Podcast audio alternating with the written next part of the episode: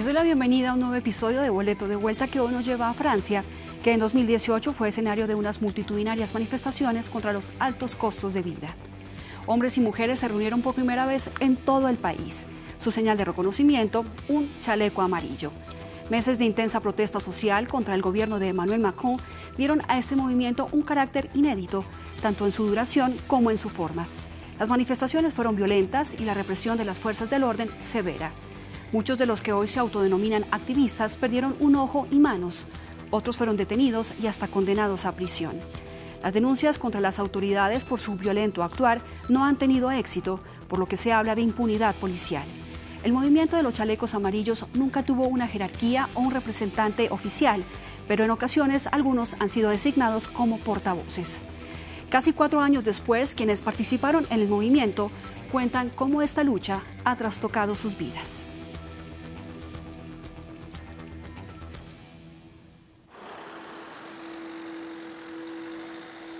La Rotonda de la Esperanza en Lisieux. Casi cuatro años después del inicio del movimiento, algunos chalecos amarillos acérrimos siguen ocupándola. Ahí empezó el compromiso de Alexandre Barrault, un auxiliar de bodega que actualmente está desempleado.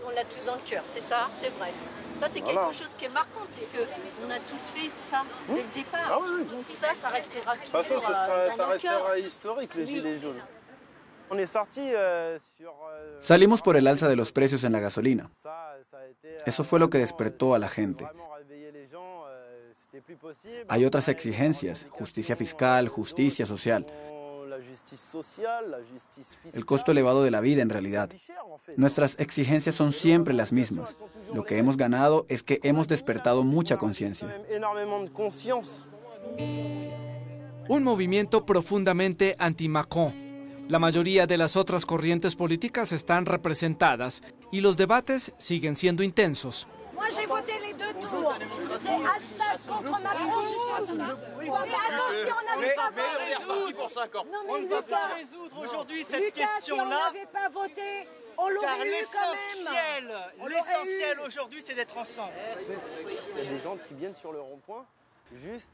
Hay personas que vienen a la rotonda solo para poder hablar porque están solas en casa.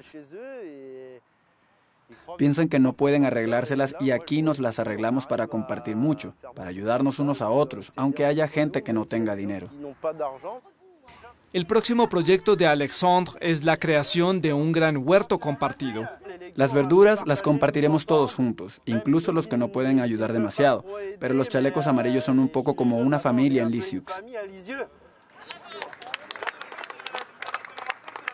Si bien el movimiento nunca ha tenido una estructura jerárquica, algunas figuras han sido designadas a veces como portavoces. Es el caso de Priscilia Ludowski. Después de su petición contra el impuesto al carbono, ella lanzó, con algunos otros, la primera movilización, el 17 de noviembre de 2018. El primer día es el que más me marcó porque al principio nos apoyaron policías Discutimos con policías que decían, yo soy un chaleco amarillo debajo del uniforme. No era un activista en absoluto, ni siquiera un movimiento comunitario o de una asociación comunitaria. Aprendí mucho sobre la ira de la gente en general.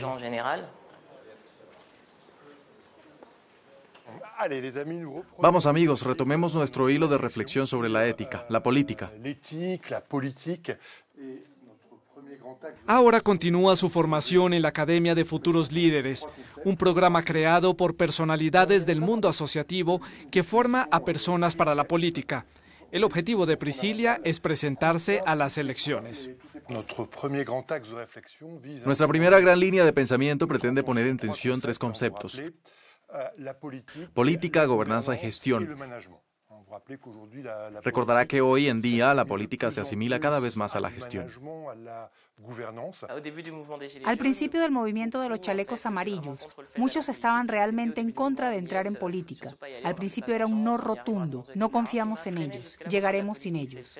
Lo que me ha frenado hasta ahora para entrar en política es que no confío en las instituciones como mucha gente, o al menos en el sistema. Pero sábado tras sábado hubo movilizaciones y entonces vemos que estamos agotados por la falta de respuesta política.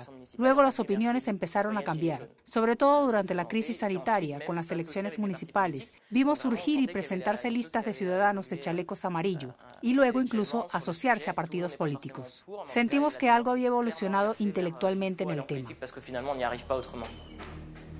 Sin embargo, los chalecos amarillos han hecho todo lo posible para hacerse oír. Varias delegaciones se han reunido incluso con ministros, como este 27 de noviembre de 2018 en el Ministerio de Transición Ecológica. A pesar de ello, la violencia solo aumenta en todo Francia.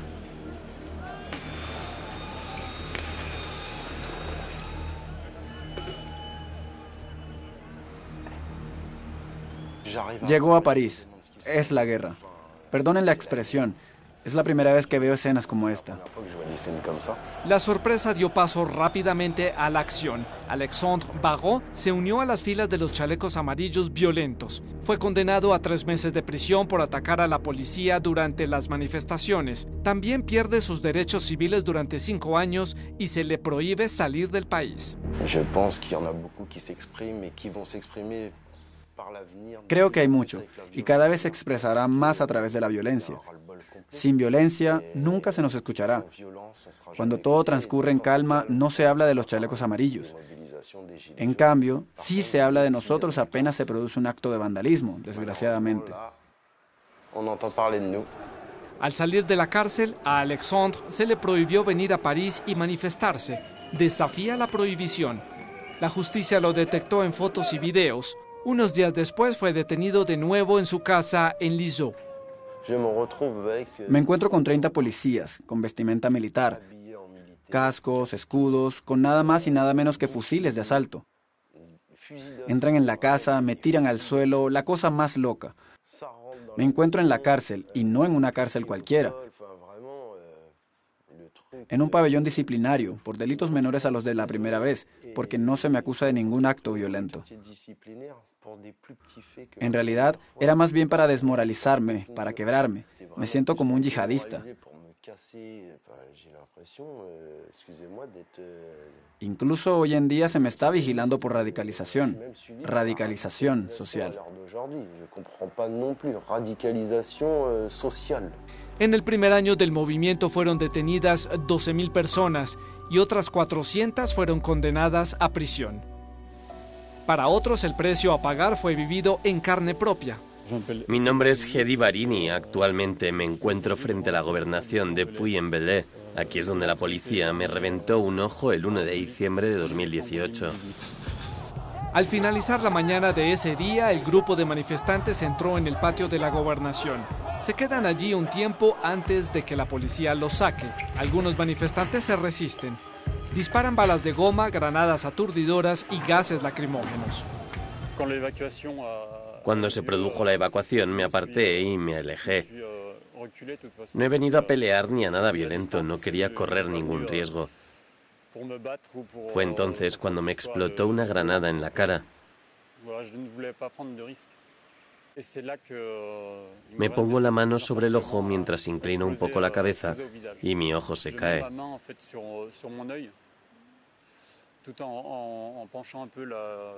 Se me resbala entre los dedos. En un segundo perdí un ojo, una identidad.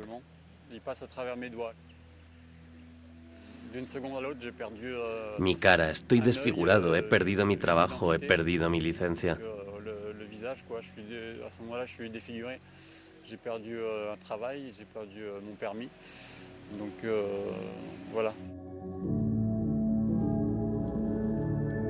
Más de tres años después, Eddie sigue viviendo con dolor diario, pero su reconstrucción personal está avanzando. Esta es mi prótesis, me ha ayudado mucho a avanzar.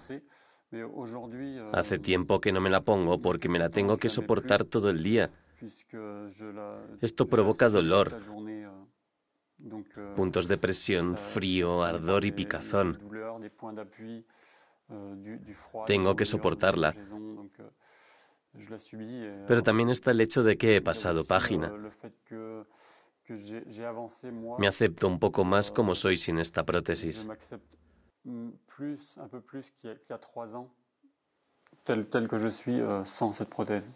Durante las protestas de los chalecos amarillos, otras 28 personas perdieron un ojo y a cinco les volaron una mano. Eddie presentó una denuncia ante la Inspección General de la Policía, pero como la inmensa mayoría de los demás mutilados, no tuvo éxito. Recibí un segundo gran golpe después de la granada, cuando supe que el caso había sido desestimado. Un año y medio después, se menciona el incendio de la gobernación que tuvo lugar por la noche, lo que se supone que justifica el uso de las armas que me sacaron el ojo. Así lo entiendo. A la 1.50 de la tarde no había fuego y en el momento del incendio estaba durmiendo en el quirófano. Nos dijeron que la violencia policial no existía, que no podíamos hablar de violencia policial, que no había víctimas de violencia policial, de la violencia del Estado. Así que no puedo existir como víctima. Evitar la violencia policial sin nombrarla nunca y responder con firmeza a los agitadores. Esta es la compleja ecuación a la que deben responder las autoridades.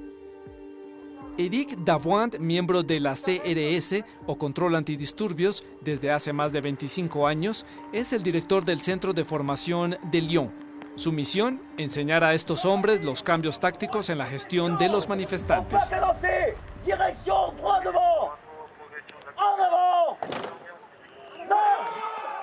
El programa, cargas ofensivas, disparo de los lanzadores de balas de defensa y avance en columna. Una táctica que debe dirigirse a los manifestantes violentos y evitar las cargas indiscriminadas. Estas famosas columnas tendrán un impacto en el dispositivo en profundidad. Este es el principio del esquema policial, que es a la vez más protector para los manifestantes y más firme, más duro para los autores de la violencia. Este nuevo esquema policial nacional se promulgó en 2021, pero sus críticos le reprochan que no haya hecho ningún cambio en el uso de las armas intermedias, balas de goma y granadas Steamball, que son la principal causa de lesiones durante las manifestaciones. Un uso necesario de la fuerza para Eric Davoine, quien estuvo presente en los campos elíseos durante la tercera movilización de los chalecos amarillos. En este punto a la policía se le salió de las manos. Fue un día de disturbios generalizados con carácter insurreccional. Pasamos por situaciones de combate. En vista de la duración del evento, ocho meses de conflicto con concentraciones en toda Francia, no podíamos suplir la demanda y por eso contratamos personal menos experimentado en técnicas de primera línea porque no teníamos otra opción. No es fácil mantener el orden público cuando no se está especializado como lo estamos.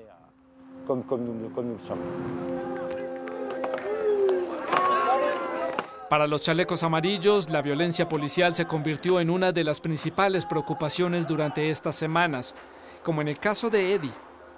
Tras perder el ojo, experimentó el activismo como terapia. Ese día viajó a París para asistir a la Jornada Internacional contra la Violencia Policial.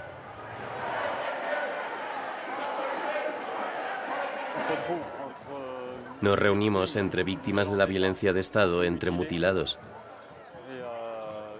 Es importante reunirse, ayudarse mutuamente, seguir manifestándose juntos y alzar la voz. Desde que se decretó el estado de conmoción durante el mandato de Emmanuel Macron, esa violencia se ha desbocado. El número de muertos y heridos aumenta exponencialmente. Muchas emociones se precipitan. El corazón se acelera al ver a tanto policía que para mí representa el peligro. Miedo, rabia que me carcome, rabia destructiva contra la que no puedo hacer nada. En el lugar se encuentra con su abogada, una oportunidad para revisar el proceso de su caso. Para apelar, habría que añadir nuevos documentos al expediente. La abogada espera, en particular, obtener los videos captados por la policía cuya granada mutiló a Eddie. Preguntamos a la fiscalía sobre la investigación y nos dijeron que no existía. Es muy difícil, demasiado difícil, y no en vano hablamos hoy de impunidad policial. Es que la mayoría de estos archivos, sobre todo cuando no se tienen videos, pero incluso cuando se tienen, se refunden. Hoy en día es casi imposible reclamar la responsabilidad policial. Es necesario que eso cambie. Unas semanas después de que se rodara este reportaje, Eddie se enteró de que el policía que lo mutiló había muerto. Por lo tanto, no habrá recurso al sistema penal. Ahora se centra en los tribunales administrativos en busca de una indemnización económica por la pérdida de su ojo, también con la esperanza de que le reconozcan como víctima. Llegamos al final de este episodio de Boleto de Vuelta que hoy nos llevó a Francia a conocer el movimiento de los chalecos amarillos. Recuerde que si quiere ver este y otros episodios en español, puede visitar nuestra página web france24.com. Hasta pronto.